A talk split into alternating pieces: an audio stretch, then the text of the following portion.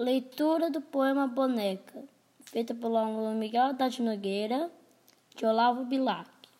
Deixando a bola e a peteca, com que ainda há pouco brincavam.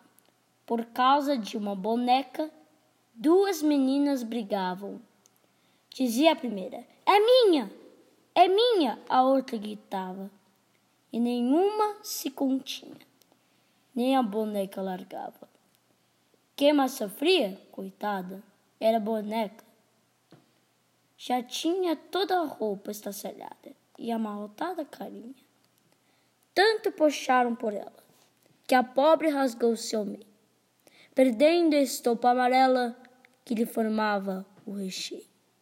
E ao fim de tanta fadiga, voltando a bola e a peteca, ambas por causa da briga, ficaram sem a boneca.